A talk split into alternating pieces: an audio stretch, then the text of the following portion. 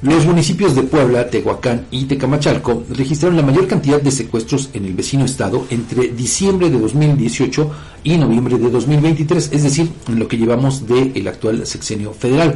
De acuerdo con datos de la organización civil Alto al Secuestro, en el periodo referido se han registrado 251 secuestros en todo el estado de Puebla, con lo que se ubica en el cuarto lugar nacional con mayor incidencia en ese delito.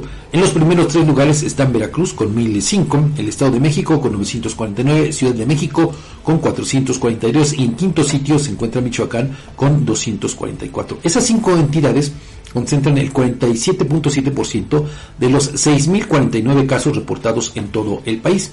En cuanto a los municipios, ya le decía, en el vecino estado, los secuestros eh, destacan en Puebla Capital, el municipio capitalino, con 55 de los 251 reportados en todo el vecino estado. Después se encuentran Tehuacán con 12 y Tecamachalco con 9. Pues así, el tema eh, también que nos muestra ese otro rostro de la inseguridad en el que pues muchas personas pues eh, se ven afectadas. Sin duda. Además, eh, pues con secuelas que les duran para toda la vida, ¿no? Eh, digo, no es que yo dude del trabajo que pueda hacer algún psicólogo o alguna persona especializada en estos tratamientos, Edgar, pero eh, las secuelas que vive una persona víctima de un secuestro y sus familiares, la verdad es que son